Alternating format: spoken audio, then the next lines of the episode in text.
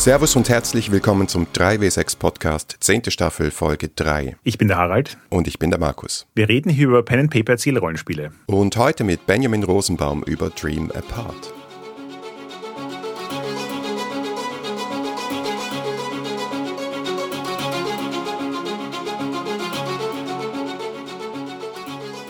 Zum Abschluss unserer Miniserie zu Dream Askew und Dream Apart haben wir eben Benjamin als Gast bei uns, Designer von Dream Apart und Science-Fiction-Autor. Außerdem lebt er gerade in Basel, deswegen können wir dieses Interview auch auf Deutsch führen und freuen uns schon sehr drauf. Herzlich willkommen. Dankeschön, ich freue mich. Ben, bevor wir zum Rollenspiel kommen, kannst du uns etwas mehr über deinen Werdegang als Autor erzählen? Ich wollte immer Autor werden, aber ich habe entschieden, das nicht zu studieren bei der Uni, und, aber ich habe verschiedene Kursen gemacht und das hat mich völlig deprimiert irgendwie, ich glaube, da war ein Mismatch auch zwischen, also ich war, das war so im spät 80er, Anfang 90er Jahre und Science Fiction und Fantasy war so ein bisschen so ein, also nicht so angenommen in der Akademie.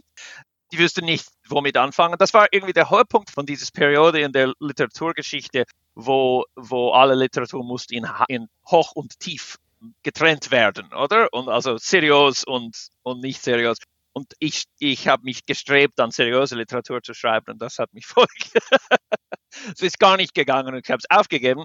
Das heißt, ich habe wirklich angefangen so in der spät 20er Jahre, also in meine spät 20er Jahre, also als ich 27 war oder so, 29. Und seitdem habe ich viele, also ich habe mit Kurzgeschichten begonnen und viele Kurzgeschichten. Also für eine, also am Anfang war das mir sehr einfach, sehr kurz zu schreiben. So ganz, also irgendwie 1500 Wörter war so der Ideallänge. Und ich glaube, meine berühmteste Kurzgeschichte ist etwa 300 Wörter lang. also es ist nur berühmt, weil, also es war ein Harper's und dann jemand hat einen Trickfilm daraus gemacht und das ist, das hat irgendwie halbe Million Views auf YouTube. Darum kann ich sagen, das ist meine berühmteste Kurzgeschichte. Aber ähm, ja, und ich habe verschiedene Sachen veröffentlicht, eine Sammlung von Kurzgeschichten und so weiter. Aber dann habe ich gefunden, ich müsste einen Roman schreiben.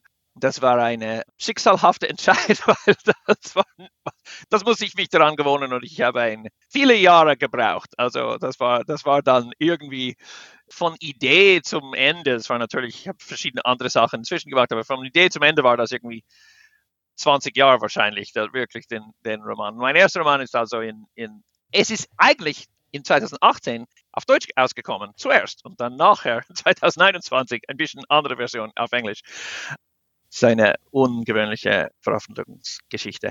Das war so eine lange Qual, in dem ich versuchte, den Roman zu schreiben und immer wieder Kurzgeschichten und so. Und da habe ich mich begonnen, auch so in eher als, als Ablenkung, Lenkung, also Games zu designen. Also ich war immer angefressene Rollenspieler selber, aber Dream Apart hat angefangen so ein bisschen als eine Ablenkung, also mich als, als ein, wie sagt man so, Procrastination, so, also ich wollte, damit ich den Roman nicht schreiben musste.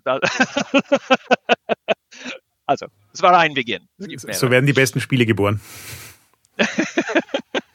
genau. Und wie bist du dann auf Avery Elder gestoßen oder wie ist es zu dieser Zusammenarbeit gekommen? Ich war immer ein riesiger Fan von Avery. Also ich habe Monster Hearts entdeckt, als ich relativ früh danach ich ähm, äh, Rollenspiele wiederentdeckt habe. Also ich habe viel als, als Kind gespielt. Also ich habe Blue Book Basic D&D mit irgendwie neun gespielt in, Sommer, in der Sommerlager. So ich war so wirklich im 80er Jahre drin. Aber ich habe in der Uni-Zeiten habe ich irgendwie nicht mehr Zeit gefunden und, und lang nicht gespielt und ich habe wieder in Rollenspiele eingetaucht, als mein Sohn, also meine Tochter und mein Sohn, ich habe mit meiner Tochter auch versucht, sie ist drei Jahre älter und sie war nicht, es war nicht so ihr Ding. ich habe mal ein singende LARP entwickelt, als sie vom Glee angefressen war. Also ein Rollenspiel speziell für sie mit ihren Interessen und äh, also eigentlich ein Glee High School Musical artige Genre. Und sie hat gefunden, das war sehr lieb, aber es ist trotzdem nicht ihr Ding. Aber mein Sohn war dann auch angefressen so vom Fantasy-Rollenspiel. So ich, ich habe begonnen dann zu schauen, was es noch gibt. Und dann habe ich eben die neue Welle von Rollenspielen entdeckt und ich war, das hat mich völlig, also vom Fiasco bis äh, Apocalypse World und so, und das war so wie Also das war wie wirklich eine Enthüllung. Also die, die Art, in dem ich immer als Game Master gespielt habe, Play to Find Out und, und immer dabei Schuldgefühle gehabt, weil in der 80er, 90er Jahre man hat das Gefühl, man sollte eine riesige Campaign planen mit Handlung und alles und wenn man so nur so Play to Find Out macht, ist das so fummeln und eigentlich ist man, oder? Also ich, ich, ich habe das Gefühl, ah, ich hätte besser vorbereitet sollen und jetzt mache, jetzt mache ich alles einfach half-assed, oder? Das war so. Und, und ich, ich weiß, dass als ich den Intro von Apocalypse World lieste, war das wie ein, eine Enthüllung, das Gefühl, Paul on the Road to Tarsus. Also äh, das, das irgendwie, ich habe das Gefühl, ah, man darf das. Also das ist sogar gewünscht. Also wenn, wenn die Spieler fragen, wer ist der Chef in diesem Dorf, kannst du auch sagen, weiß nicht, wer ist der Chef in diesem Dorf? Like, das, das ist erlaubt, oder? Diese Art zu spielen hat mich angezündet. Und das, meine, meine Lieblings von alle die Apocalypse World, von all die PBTA-Spiele, war Monster Hearts. Also ich habe Monster Hearts gefunden. Das war das erste Mal in meinem Leben, wo ich wegen einer eine Rollenspiel-Anleitung oder wahrscheinlich irgendwelche Instructional Manual, oder? Das war das erste Mal, dass ich geweint habe, oder? als ich die Growing Up Moves gelesen habe, in, auch, auch, als, also auch als Elternteil mit, mit Preteens und so, habe ich das gelesen und das es war so berührend, die ganze Idee. Also das ist wirklich eine, eine ganz schöne Spiel. Und so, ich war super Fan von Avery und habe dann alles gespielt. Also nicht alles, ich glaube, ich habe nie Ribbon Drive gespielt, aber ich habe dann verschiedene, ja, viele von ihren Spiele gespielt und ich habe den Playtest-Version vom Dream Askew gesehen. Also sie, sie hat das zuerst mal als kurze 12, 15 Seiten PDF einfach so auf den Web gemacht und ich habe das ganz cool gefunden. Dabei war ich dran, auch als so Long-Term Procrastination Project, also so immer wieder, als ich mich ablenken wollte, habe ich die Idee gehabt, ein jüdisches Rollenspiel zu machen. Es war schwierig, mich einzudenken. Also es war schwierig, überhaupt mich einzudecken. Und ich glaube, als, als ich Kind war, also als ich Teenager war und habe Rollenspiel gespielt, D&D und RuneQuest und so weiter, also vor allem D&D ist sehr, hat diese Spannung erzeugen, erzeugt, weil D&D ist sehr, also es ist schon irgendwie, es ist theoretisch polytheistisch, also es gibt alles diese Götter und so weiter, aber eigentlich fühlt es sehr, sehr nach Mittel, also mittelalterliches Europa, oder? Also es gibt Paladins und gibt irgendwie Priester und so. Es, es, sieht, es, es fühlt sich sehr wie Middle Ages. Und das ist natürlich dann, es war ein bisschen eine Erfahrung von die andere Seite den Spiegel zu sein, oder? Also ich meine, wir waren eben, wie ich schreibe, wir waren nicht die mit dem Schwert. ich habe so als Reformjude, bin als Reformjude aufgewachsen und bin noch und, und bin sehr, also immer sehr interessiert in jüdischer Kultur und, und Geschichten und, und Folklore und so weiter aber es war so wie, ja, das könnte man nicht einbringen, irgendwie. Es gibt keine Rolle, es gibt keinen Platz für mich. Das ist ein, eine Erfahrung, die man oft so hört beschrieben, oder? Wenn, wenn man, wenn man, und, und viele Sa interessante Sachen daraus entstehen, glaube wenn, wenn du hast etwas, das du liebst, aber es hat keinen Platz für dich, dann musst du einen Platz für dich schaffen.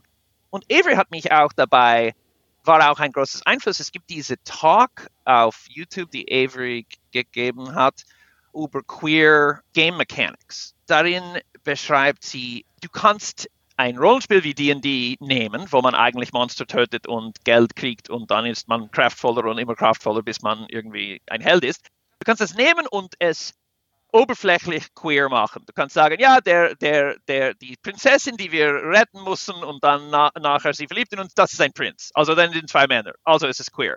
Aber das ist nicht, das ist dann nur oberflächlich queer. Das ist nicht so in Herz queer, weil das ist immer noch diese Narrativ von im Zentrum der Welt zu sein und immer mehr Kraft, sich, sich zu sammeln mit Gewalt als Mittel und das zu destabilisieren und sagen, egal wer, wer endet mit wem romantisch, ob der Spiel so im Herz queer ist, ist eine andere Geschichte. Und das habe ich auch gefühlt, dass wenn man versucht, also es ist noch, es ist noch krasser, glaube wenn du versuchst, irgendwie, wenn du sagst, ja, wir haben ein mittelalterliches Rollenspiel, wo die Leute reiten herum mit Schwert und besiegen die Monster, aber wir, hat, wir machen das halt Juden. Das ist eine Absurdität, oder? also lustigerweise, das ist ein bisschen eine, ein Detour, aber ich, ich, ich kann mich nicht äh, beherrschen, das zu erwähnen. Es gibt dieses Meisebuch im Mittel, in, in, also in frühmodernen Europa gab es dieses Buch auf Jiddisch, der ein Chivalric Romance war. Also es war eine ein, ein exakte Übersetzung von einer Ritterhelden Geschichte ins Jiddisch. Und das war eine super Hit, wo sie gelesen haben über dieses jüdisch, scheinbar jüdisches Ritter, der äh, herumgeht mit dem Schwert. Und es gab das wirklich, aber das ist natürlich ein völliges, tont wie ein Mel Brooks Bett, oder? Und, und das ist eigentlich meine, war immer meine Reaktion, wenn ich versuchte, so etwas Jüdisches reinzubringen. Es war ein Witz, oder? Es war ein Parodie. Es war ein, so ein Mel Brooks-Witz, oder? Also irgendwie, den Morris Heudelschlepper, Heudelschlepper geht ins, ins, ins Dungeon mit dem Schwert und, oh, es ist hier so dunkel, also, man könnte, ich könnte keinen seriösen Angriffspunkt finden, das tont alles so absurd. Aber ich habe immer geliebt, weißt du, den, den Geschichten, also diese jüdische Literatur. In, in andere Sachen sind in deutschen Kultur verbreitet. Also wir als Amerikaner, unsere Basisanhaltspunkte sind so Yentl, das gab diese Barbara Streisand-Film und Fiddler on the Roof und diesen, diesen Geschichten, also Broadway-Geschichten und so weiter, die, die vom Städtel gekommen sind. Und auch, es gibt alle diese fantastische Literatur, ich bin dabei in einer Synagoge, also ich bin auf den Vorstand von einer Synagoge in der Schweiz, bin Schweizer geworden und ich habe gemerkt, also legal, und ich habe gemerkt, dass das, das hat geholfen, dass ich auf den Vorstand von einem Verein bin, weil auf jeder Schweizer. Ich kann das bestätigen, das ist ganz wichtig. Ja, du kannst nicht sozialisiert werden in der Schweiz, ohne aktiv in einem genau. Verein zu sein ich, ja, das, war den, das war eigentlich den Schlüssel als Erwachsener in den Schweiz anzukommen. Wie, wie, wie kennt man sich Leute? Jeder ist sehr für sich und alle, dann merkt man, ah, das sind Vereine dafür. Okay. Aber auf jeden Fall, ich bin auf den Vorstand von den Synagoge. Und dann musste ich eigentlich zu viele Vorträge von Rabbiner gehen, weil, und Rabbinerinnen, weil das war so die, oder? Ich bin, wenn ich die Rabbinerin anstelle, dann musste ich, dann muss ich auftauchen. Und dann habe ich viele Sachen, die ich nicht gewusst habe über jüdische Literatur, und alle die fantastischen Geschichten, die es zum Beispiel im Talmud gibt mit magisch und weißt du, ich, für mich als Reformjude, der Talmud war immer sehr trocken. Also dann diskutieren sie nur über genau wie viel Fleisch und wie, wie viele Stunden du musst warten, nachdem die Fleisch ist, bevor du Milch essen kannst. Das hat mir total langweilig gefunden. Aber das ist nicht der Fall. Es gibt so Rabbiner-Magie-Duelle, wo sie Tsunamis gegeneinander schicken und, und irgendwie die machen Golems aus, also äh, es gibt diese zwei Rabbiner, die, die Purim miteinander feiern und die eine andere, die sind so betrunken geworden, dass die andere totet, dass die eine totet der andere und dann erweckt er ihm als Wunder, also vielleicht als, als Golem oder so, ich weiß nicht. Und dann nächste Jahr schickt er eine Einladung, den ersten Rabbiner zu dem zweiten, also der den ihm wieder ins Leben gerufen hat, schickt eine Einladung zu einem anderen und den anderen sagt, nein, ich habe nicht so gern, wie du den, den Feiertag feierst. Und diese Geschichte, das ist typisch so diese, dieses Wunder und mysteriöses Tät und auch die Witz dazu. Also, dass es auch irgendwie witzig ist. Das ist, das, das ist, das ist so ein Kern von jüdischer Folklore, das, das anders scheint. Und also, um zurück zu den Fragen zu kommen, Entschuldigung. Ich war daran, ich habe ich hab die Idee von Steddle World, also ein PBTA-Hack mit, mit Dreidels, Dreidels sind diese kleinen Kreisel, die man für Hanukkah dreht. Die haben vier Seiten und ich habe ein ganzes System mit Dreidels. Das will ich irgendwann mal benutzen. Das war sehr wirklich cool. Aber es ist so ein Monster geworden. Also es ist wirklich so viele, also es hätte dann, weiß nicht, wahrscheinlich ein Players Handbook und ein, ein TM's Guide, ein Monster mehr. Also es war zu viel Arbeit. Ich könnte das sicher nie beenden. Sicher nicht, wenn ich den Roman beenden wollte. Und, aber ich habe den, den, den Genre, den Materie, habe ich cool gefunden. Irgendwie habe ich meinen Weg reingefunden, zu sagen, wer wäre es sein? Wer, wer, wer könnte es sein in diesem Umfeld? Was gibt es für Charakter und so weiter? Apocalypse World hilft viel, weil man denkt, wer, wer ist das, das agiert in den Handlungen und was für Stats und so weiter.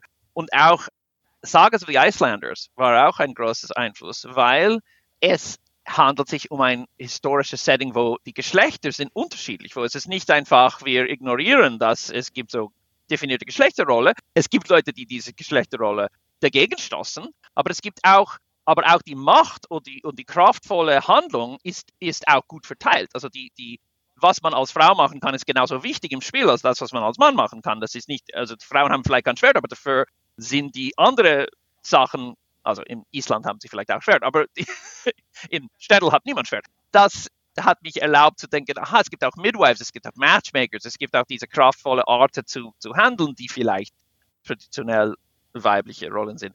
Auf jeden Fall, ich habe Dream of Askew gesehen. Das war so wie eine Lösung für das Problem. Ich habe gefunden, hey, das ist ein, dieses kleines Form, das passt so gut, oder? Es ist, es ist ein Jewel von Design, also wirklich so simpel und schön. Und es ist ein marginalized Gruppe, die Unterdrückung erfährt, der Konflikt innerhalb der Gruppe hat und auch außerhalb. Das ist genau, was ich gesucht habe. Dann habe ich Avery geschrieben und gefragt, könnte ich denn ein Hack machen? Und Avery hat mich verschiedene Fragen gestellt, ob ich jüdisch bin. Und, und, nur zum Wissen so ist, wer will ja, wer hat ja diese Idee und so, welche Kenntnisse er hätte und so. Und und ob das auch ein Queer-Spiel sein könnte, absolut ja. und es war ein sehr interessantes Gespräch. Und dann habe ich Avery manchmal so einen Entwurf geschickt. Und ich glaube, Avery war, das gab eine Zeit und ich glaube, das gab dann eine Zeit nachdem Avery, Avery war ein bisschen weg von Games und ist zurückgekommen und hat Monster Heart 2 gemacht und dann ein bisschen hat das Gefühl vielleicht, also ich nehme an, so irgendwie, was gibt's, was wäre noch zu tun? Und dann, und dann hätte diese Idee, also, dass wir zusammen, die zwei Spielen zusammen in Verbindung entwickeln. Und dann haben wir, also sie wollte ein, eine neue Version von Dream Askew machen und dann hat die Ideen vom Dream Apart und ich dann immer wieder von Dream Askew. Wir haben so diese ein bisschen zusammen entwickelt.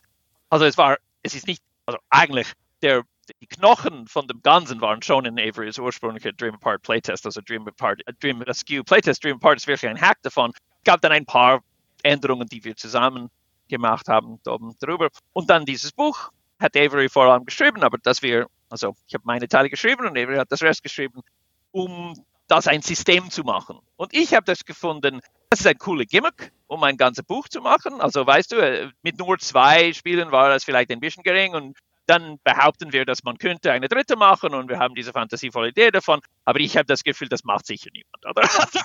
Vielleicht verkauft es ein Buch, aber noch ein Belonging als ein Belonging Game ist wahrscheinlich. Also ich habe ein bisschen Hoffnung gehabt, dass vielleicht jemand findet das toll. Aber eigentlich, jetzt gibt es eine Haufe davon. Das ist wirklich, also ich voll gestaunt, dass das so adaptiert wird. Aber es ist ich sollte mich staunen, weil das war natürlich meine Reaktion, als ich Dream Askew ge gesehen habe. Ich habe gefunden, hab, das kann ich brauchen. Und dann, das war, das ist vielleicht. So, dann haben wir einen Kickstarter zusammen gemacht und, und den Buch herausgegeben. Jetzt muss ich natürlich nachfragen, ich bin relativ ahnungslos, was, ich sage jetzt mal, das jüdische Genre betrifft. Ähm, hast du dir angeschaut, was es an äh, Rollenspielen in dem Bereich überhaupt gibt?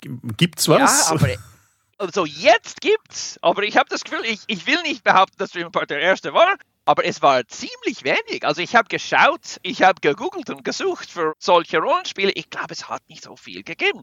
Es gab ein irgendein Module für Vampire the Masquerade, wo im Shoah spielt, wo, also wo im Holocaust spielt, das war, oder, oder irgendetwas damit zu tun hat. Das war etwas deprimierend. Und es gab eben ein paar vielleicht so witzige Sachen, aber eben so wirklich zum Sagen, also sowas, dass man wirklich sagt, nicht, dass wir, nicht, dass wir nehmen eine bestehende Sache und schauen, also vielleicht ein bisschen Juden da reinzubringen, aber wirklich ein, ein Spiel, der darum geht, der in, also Dream Apart soll sein, wie wenn Isaac Bashevis Singer und Shalom Aleichem und I.L. Peretz, also die jüdische, die jüdische Volkskultur von, und die magische Erzählungen, wie wenn sie den, den Stelle von Tolkien und Fritz Lieber und, und die Stelle, die die im Zentrum, also die klassischen so Fantasieautoren, die animieren D&D und, und, und ähnlichen Fantasierollen spielen.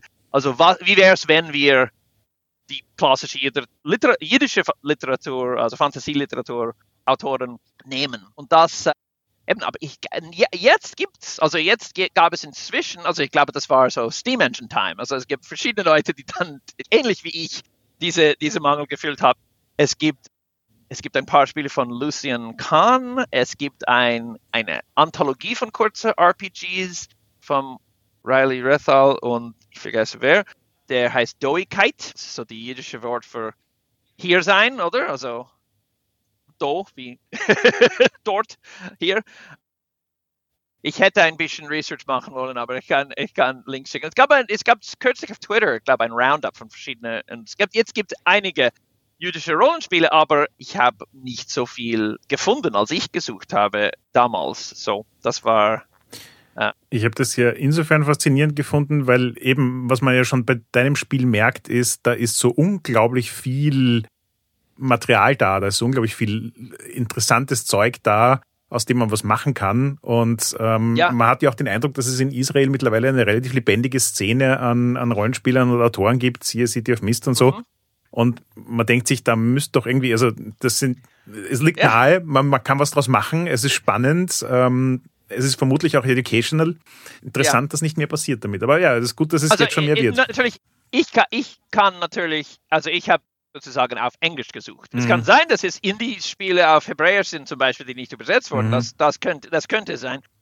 Aber es stimmt, es gibt eine riesige, aber es ist interessant, weil dieses riesige Reichtum von magische und fantastische Sachen, ich bin nicht damit aufgewachsen. Also ein bisschen schon. Also den Geschichte von, also Kindergeschichte, so Wise Man of Helm und so, oder den Golem, habe ich davon gehört und so. Aber dieses riesige Reichtum und vor allem, dass es in den zentralen Texten ist, dass im Talmud machen Zeitreisen und und weißt du, und spekulieren über außerirdische Menschen und dass sie magische Duellen haben und so. Das war mir völlig weggehalten. Und das ist, und es gibt einen Grund. Und der Grund hat mit Geschichte vom Reformjudentum zu tun, dass sie sich distanzieren wollten von dem ganzen, von dem, von der orthodoxen Welt mit all seinem Aberglaube.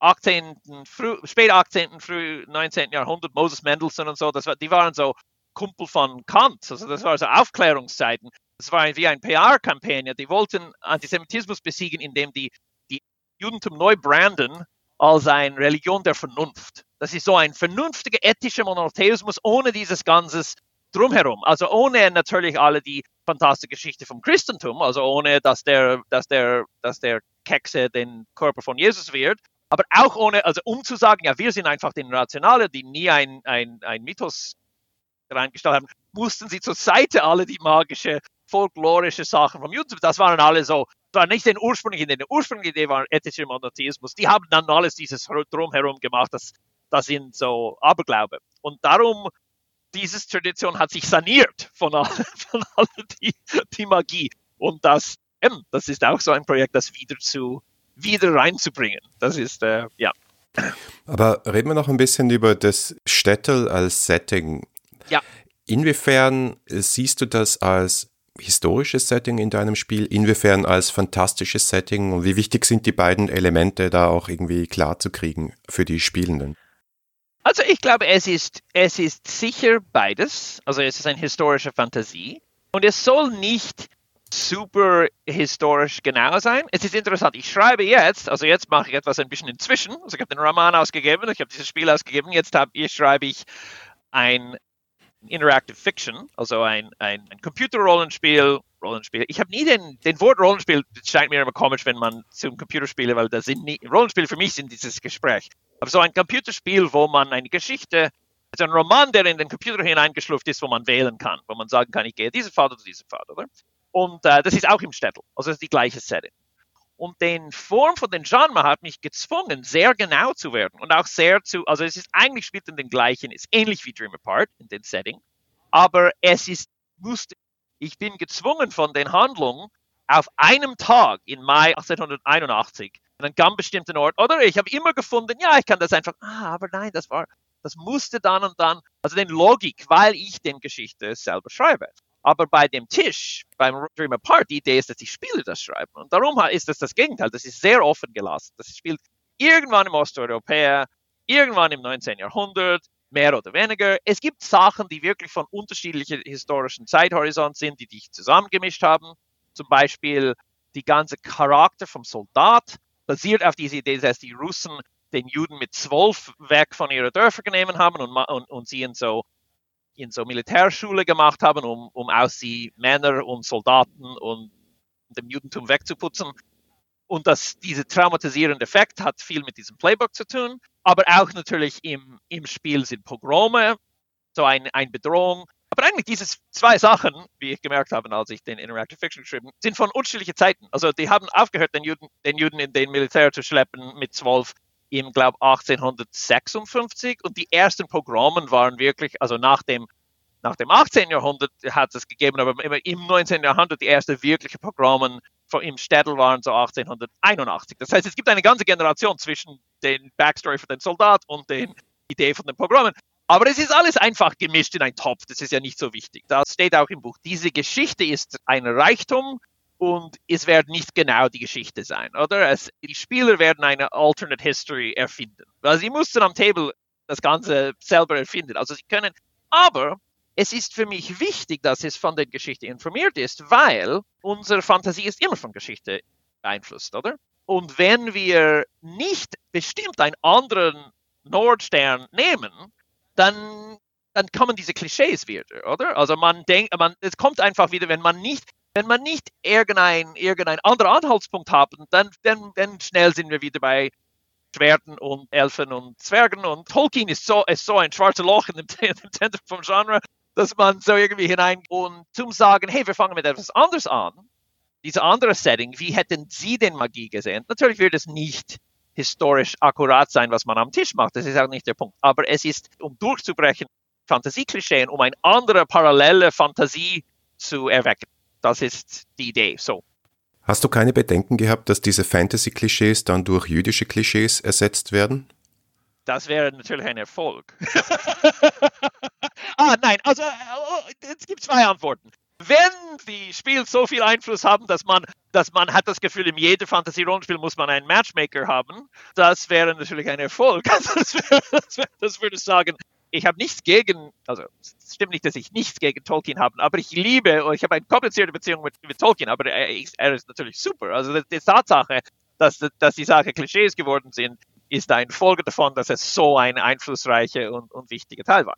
Es gibt natürlich andere Arten von Klischees. Also es gibt, es gibt natürlich ein Pull, eben wie diese Mel Brooks Humor, also dieses oder andere Sachen. In dem Playtesting, ich habe am Anfang mit, in viele Playtests ist es einfach geendet mit irgendwie einem Massaker. Weil unsere Idee von jüdischer Geschichte ist so von dem Holocaust geprägt, ist so von Antisemitismus geprägt, dass man irgendwie nicht weiter denken könnte. Also allen waren irgendwie hingezogen ins düstere Outcome. Und das, ich musste dagegen steuern. Also ich müsste dann wirklich viel Freude und Verbindung und Agency, also Scrappy Survivor, also viele Möglichkeiten zum Vermeiden, weil das ist, das ist eine Art Klischee, oder? Wie, wie wenn wir an den Geschichte denken, dann ist Anne Frank steht im Weg. Also es ist schwierig zu den irgendwie Tsunami-Duell von den Rabbiner und den irgendwie und den weisen Narren vom Helm zu finden, weil Anne Frank steht uns, im Weg, steht uns im Weg. Und das war auch ein Design-Challenge, zu sagen, es muss nicht, nur weil es Judegeschichte ist, muss es nicht unbedingt tragisch sein. Dass es gefährlich ist, ist ein Teil davon, oder? Das ist aber ein, ein Humor, ein Umgehen mit den ständigen Gefahr, der auch relativiert ist und nuanciert und Humor und, und auch Chancen für Verbindung hat. Also es musste nicht schief gehen. das ist auch ein Du hast aber jetzt schon mehrfach so Sachen angesprochen. Ich fand das für mich beim Lesen sowohl von Dream Askew als auch bei Dream Apart spannend, dass sich, also die Regeln sind auf einer gewissen Ebene so simpel gestrickt, dass sie relativ viel Verantwortung in die Hände der spielenden Personen legen, ja. eine Geschichte draus zu machen, die sich stimmig anfühlt. Klar, wenn ich jetzt als eine Gruppe am Tisch spiele, dann ist es nicht ganz so dramatisch, welche Klischees ich richtig oder falsch bediene. Aber ja. insgesamt ist halt gerade Dream Apart mit einem Thema beschäftigt, wo ich mir als typischer Cis-White Dude denke, Puh, da gibt's ganz viele Dinge, die ich machen könnte, die oh, nicht Deutsche. gut sind. Also ich glaube, ja, das ist wahrscheinlich, also das muss ich ja. sagen. Jetzt, also ich bin gespannt. Es kommt eine deutsche Ausgabe aus von Blackberry Games. Ich bin gespannt, wie die Leute werden. Also ich finde, das finde ich super, aber es, das ist natürlich auch eine Hemmung, oder? Ja, ja. Wahrscheinlich. Und deswegen habe ich mich gefragt, Spiele wie zum Beispiel The Between oder Brindlewood Bay haben ja im Prinzip so ein Format erfunden, wo du quasi Stories, also quasi Abenteuer schreiben kannst für Erzählrollenspiele. Und ja, ich habe mich ja. gefragt, ob sowas nicht in, in einem Genre wie Dream Apart angesiedelt ist, fast hilfreicher wäre, um Leuten, die keine Erfahrung damit haben, so ein bisschen Leitschienen zu geben, wie sie Geschichten erzählen können, die eine interessante Erfahrung sind. Ich habe aber gleichzeitig auch das ja. Gefühl, dass Belonging, Outside Belonging Spiele ganz explizit sagen, nö, nö, das ja. wollen wir nicht. Es ist ein Play to find out. Es soll hier keine vorgegebene Story geben. Ist, ist das für dich ja. ein Spannungsfeld? Ist das für dich eine Absicht? Ich habe mich natürlich an Averys Design angehängt und ich bin völlig begeistert davon. Das ist ein super Design. Aber das ist auch sehr buchstäblich eine anarchistische. ich habe kürzlich eine akademische Paper gelesen über Dream Apart und Dream Askew, Ich habe nur den Hälfte verstehen können, weil es war so dichte äh, so, äh, Theorie, wie sie eine, eine anarchistische Revolution ins Rollenspiel einbringen. Das habe ich ganz schön gefunden, aber aber eben, no, no Dice, no Masters, erinnert sich schon an No Gods, No Masters. Also das ist so, wenn es eine, wenn es eine, eine lange Spannbreite gibt und Brittlewood Bay ist so, geht wieder in Richtung so von vorgefertigten Narrativen ein bisschen. Dream und Dream sind natürlich auf die andere Ende vom Spektrum. Sie sind sehr Moment, Moment zu Moment in den Händen den, den Spieler. Es ist nichts vorgegeben, es ist alles Neuland. Und das ist als Spieler, also wenn ich das Spiel spiele, ich muss auch zugeben, ich habe manchmal diese Zweifel, also inmitten des Spiel. Also es ist oft der Fall, dass ich fange an zu spielen.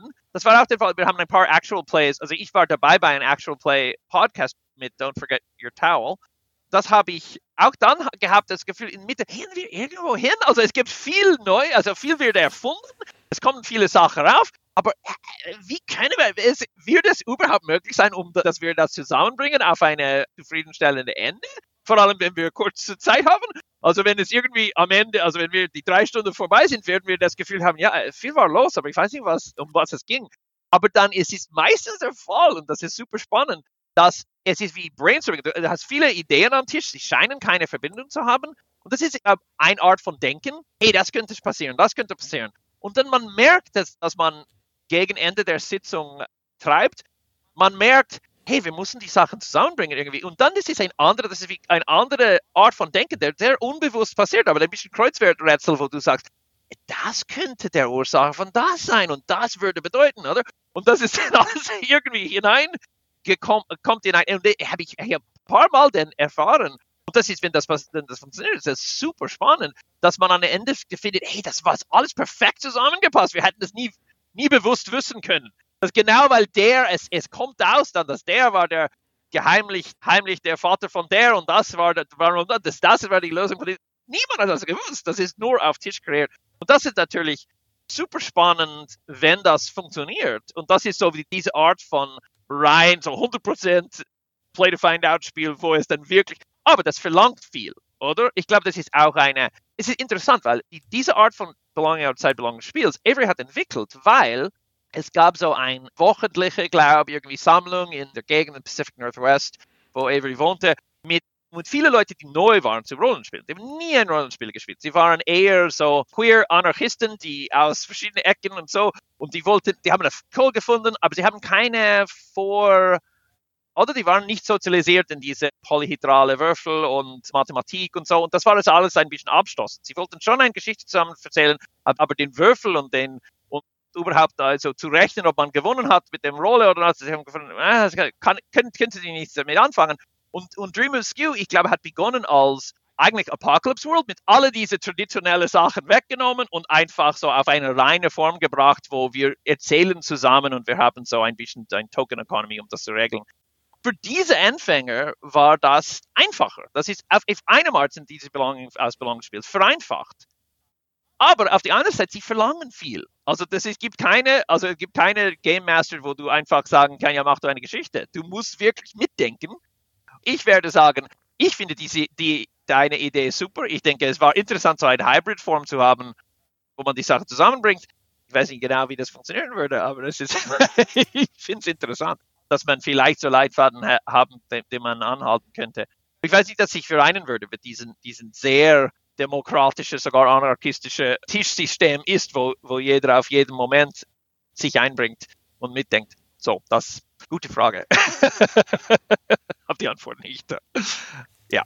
Ja, mal schauen, was sich mit dem Design Space noch passiert. Ne? Ich wollte gerade sagen, ich wäre total ja. versucht, diese Idee von Setting-Elementen aufzugreifen und zu sagen, du hast doch eine verteilte Story-Verantwortung. Also eine ist zuständig für NPCs, der nächste für Orte, der dritte für Ereignisse ja. und so weiter.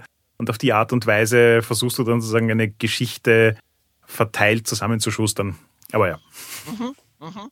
Ja, ja, ja. Die Settings sind auch einfach. Also ich, könnte, ich könnte mich vorstellen, dass die Settings etwas erweitert und mehr als. Also diese, diese Sources, also es gibt so auf jede Setting-Element gibt es dann auf die linke Seite die Element und dann, und dann diese Quellen, diese Zitaten. Und das haben wir eigentlich, also die ursprüngliche Dream Askew hat das nicht gehabt. Avery hat dann das auch gemacht für Dream Askew und ist auch cool, aber es ist nicht, glaube ich, so notwendig. Also Dream Askew spielt in Zukunft. Und es ist eine Zukunft, der auf unserer Gegenwart basiert. Wir sind ja in einer kollabierenden Gesellschaft. Das heißt, ob es in Zukunft spielen muss, es kann, man kann das wahrscheinlich auch ziemlich, also es kann entweder im fernen Zukunft, etwas in Zukunft oder auch morgen passieren. Aber es ist, kann jeder sagen, hey, wie, also die Art von queer Sachen, vielleicht muss man sich vertiefen, aber viele von den Geschlechtern zum Beispiel sind erfunden. Es ist ein erfundener Raum. Und weil Dream Apart mehr auf Geschichte basiert, natürlich ist es auch erfunden, aber die Leute haben eben Hemmungen gehabt zu sagen, ja, ich weiß nichts davon, ich kann nichts was erfinden, es wird falsch sein. Also Dream Rescue kann fast nicht falsch sein. Du kannst vielleicht etwas unterdrückerisch sagen, aber du kannst nicht wirklich eine, es ist in Zukunft, es könnte alles passieren. Aber die Leute haben Hemmungen gehabt mit Dream Apart, zum sagen, ja, gab es das, was, oder? Und diese, diese Quellen, diese Seite von Zitaten sind, haben geholfen dabei, oder? Die haben geholfen, dass Leute schnell blicken könnten drauf und sagen, aha, es könnte ein Golem sein, es könnte ein Disput oder über der Gesetz sein oder weiß nicht was ja, von deiner Idee von mehr, also ich denke, wenn man eine Gruppe hätte, die mehr vorbereiten wollte, die mehr lesen wollte, die nicht diese sehr reine, so wir fangen einfach mit einer Seite Go, man könnte vielleicht den Setting Element erweitern mit so, also die Zitaten könnten wachsen in so ganze Handlungen oder so. Das wäre vielleicht eine, eine Möglichkeit. Ja. Ben, du hast vorher was gesagt, wo ich noch gerne darauf zurückkommen würde. Du hast gesagt, Avery hat dich gefragt, ist es dann queer? Und ja. für mich ist es nicht offensichtlich, dass äh, Dream Apart ein queeres Spiel ist oder ja. nicht auf der Oberfläche. Da würde ich gerne deine Interpretation hören, warum es queer ist. Ich glaube, meine Antwort war etwas relativiert. Ich habe jetzt gesagt, ja, so ein bisschen witzig. Also ich, meine Antwort war relativiert. Meine Antwort, meine Antwort war, dass den Queer-Sein ist nicht im Zentrum, wie im Dream Askew. Also die Erfahrung von, von ähm, was, wie sagt man Marginalization auf Deutsch? Marginalisierung. es geht auf Deutsch. Marginalisierung. die Erfahrung von Marginalisierung, die man sich mit dem auseinandersetzt, ist den jüdisch sein. Also das hat sozusagen die Stelle. Aber dass es viel Raum gibt im Spiel für queeres spielen. Es ist schon der Fall, dass wenn du durch den Beziehungen gehst zum Beispiel, es gibt so, ich glaube, äh, der Müller-Tochter ist äh, in dich verliebt und der Sohn der Rabbiner, oder du hast sein Herz gebrochen, weißt du, zum Beispiel. Also es ist ziemlich, also gewissen, also vor allem den Klezmer und den, und den Soldat gibt es viel so Andeutungspunkte. Das ist nicht so ins Zentrum gestellt das geht auch viel in den jüdischen Geschichten. Also Jentl, der, also ich weiß nicht, ob ihr das kennen, aber der ja. Jentl, der Yeshiva-Bocher, ist so ein, ein klassischer Isaac Bashevis-Singer, wahrscheinlich der berühmteste wegen der Barbara Streisand-Movie. Und der Barbara Streisand-Movie hat alle die queer Aspekte rausgenommen. Der ursprüngliche Story, wie es auf Jiddisch geschrieben ist, wechselt Jentl sogar die Pronomen. Also es ist eigentlich wirklich über eine nicht-binäre Person, die dann als Frau ursprünglich aufgewachsen, aber und, und viele Männer in der Geschichte sagen immer zu Jentl, ah, du hast den Seele von einem Mann, du hättest ein Mann sein müssen. Und viele Leute, viele Kritiker in moderner Zeit haben gesagt, ah, das heißt, Jentl ist ein Transman. Aber eigentlich, das sagen immer Männer zu Jentl. Jentl sagt immer, ich bin weder noch. Es gibt viele so queere Anhaltspunkte in der jüdischen Geschichte und ich bin natürlich sehr interessiert darin. Bin auch ein queer Jude. und, und ich wollte, das steuert auch gegen ein bisschen so diese sanierte Bild von den Städten. Also nach dem Zweiten Weltkrieg, den Juden in Amerika haben so viel sich sowohl die orthodoxen Juden, die dann sich ein neuer Städtel, den ultraorthodoxen haben so ein romantisierter Städtel in die Wirklichkeit gebracht und den Reformjuden haben so diese Nostalgie für den Städtel auch erweckt. Und das ist alles so, alle sind fromm und alles ist friedlich. Und ich wollte auch, wie Singer auch, also Singers Projekt auch war, durch diese Sentimentalismus durchzubrechen und die schräge, wilde, komplizierte Städte mit alle seine mit alle die Leute, die nicht konformieren zu den Regeln, oder mit alle die Regelbrecher. Singers Projekt war sehr, diese Regelbrecher wie Jentl ins Licht zu bringen. Und das ist sehr am Herz vom Dream Apart. Es ist in diesem Sinne ein queeres Spiel, weil es, es ist nicht nur über diese marginalisierte Gruppe, aber auch um die Leute innerhalb der marginalisierten Gruppe, die den Normen von der Gruppe gegenstoßen. Also ich fand es ja sehr spannend beim Lesen von Dream Askew und Dream Apart zu sehen, dass A Quiet Year offensichtlich auch irgendwie bei Avery im Kopf geblieben ist und finde die Idee, eine Karte als Conversation Starter zu verwenden und du machst dort einfach hinein, was an, an Setting-Elementen ja auch schon mechanisch verankert ist im Spiel. Eigentlich eine sehr elegante, simple und clevere und gut funktionierende Idee. habe aber festgestellt, dass es für mich bei Dream Apart irgendwie herausfordernder ist. Äh, so wie du sagst, so ein bisschen Dream is You, das ist die Zukunft, man hat das Gefühl, man kann eh nichts falsch machen. Und über die Apokalypse ja. haben alle irgendwie Ideen und wie jetzt die Umwelt ja. als Ort in einer Karte ausschauen soll, kann ich mir vorstellen. Wohingegen bei Dream Part hatte ich das Gefühl, dass es relativ viele Setting-Elemente gibt. Also in Wirklichkeit sind ja nur zwei Setting-Elemente wirklich räumliche Dinge. Die anderen vier sind ja alle eher nicht räumliche ja. Dinge. Und wie ich die ja. in einer Karte verorte, fällt mir gar nicht so leicht. Gleichzeitig habe ich auch das Gefühl, dass es total wichtig ist, weil es irgendwie dieses Gefühl von, von Community, von Städtel bringt. Ja. Hast du da irgendwie Tipps und Tricks oder Erfahrungen, wie das mit der Karte in Dream Apart am besten funktioniert? Ja.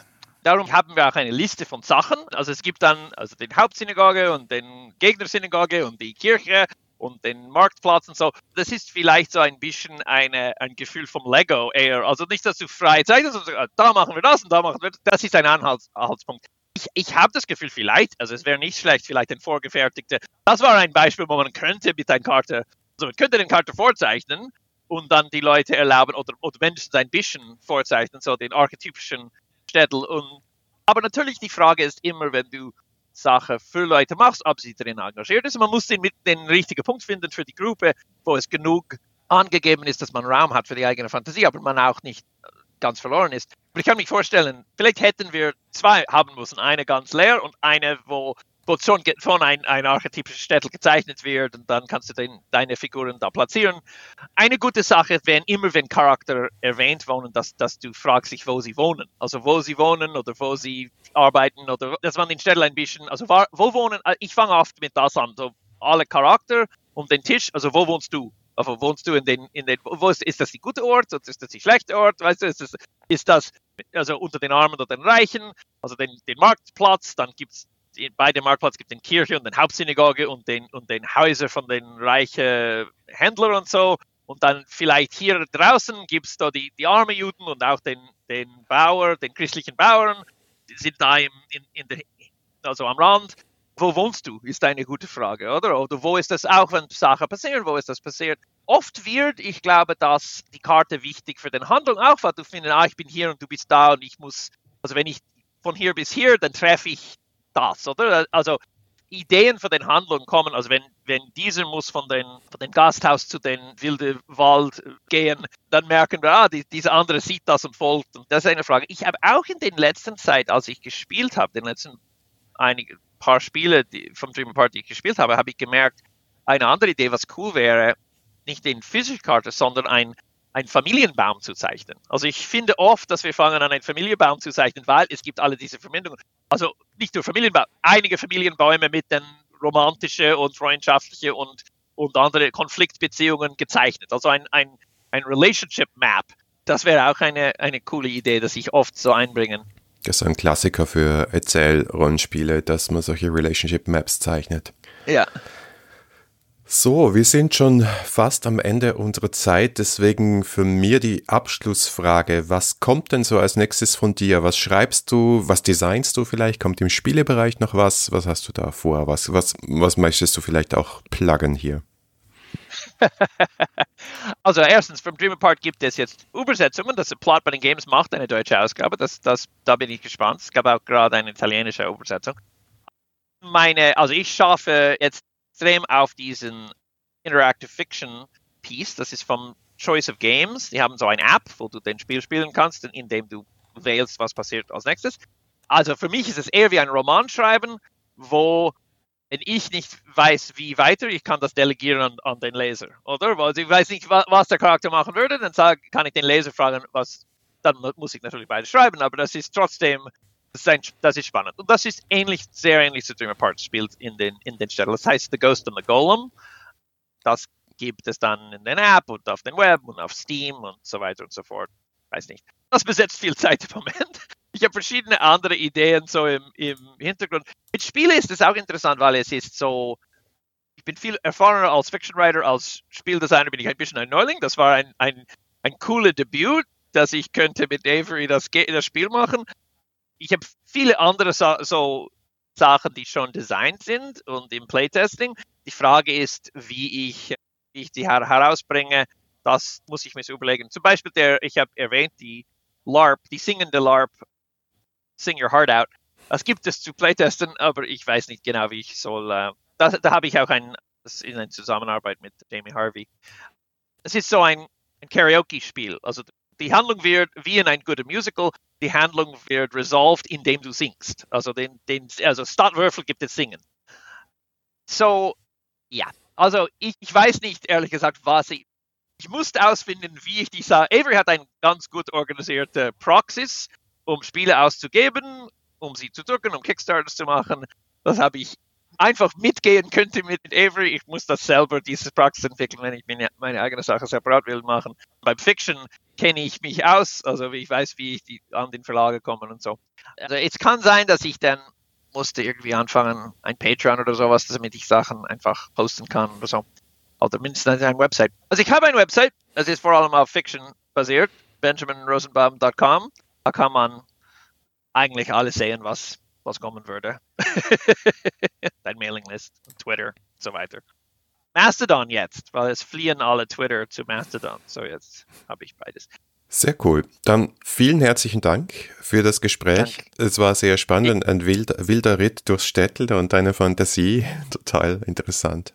Ich habe das Gefühl, wir hätten noch stundenlang weiterreden können. Nachdem du nicht weit weg bist, vielleicht gibt es ja die Chance, dass du im Sommer auf die 3W6com kommst. Ähm, wir würden dich auf jeden Fall herzlich einladen. Da wäre es auch spannend, einfach mal zu spielen gemeinsam. Ja, das würde ich super, das finde ich super. Also ich bin, ich bin meistens im Sommer in den USA, aber wir müssen schauen dann, wann genau das ist. Danke fürs Zuhören. Das war die dritte Folge der zehnten Staffel 3W6. Schreibt uns gerne Feedback unter hi.3w6.fm oder auf unserem Discord-Server. Wenn euch diese Folge gefallen hat, dann gebt uns doch eine Bewertung auf Apple Podcasts oder auf Spotify. Oder ihr unterstützt uns mit einem kleinen Beitrag auf Patreon. Vielen Dank und bis zum nächsten Mal.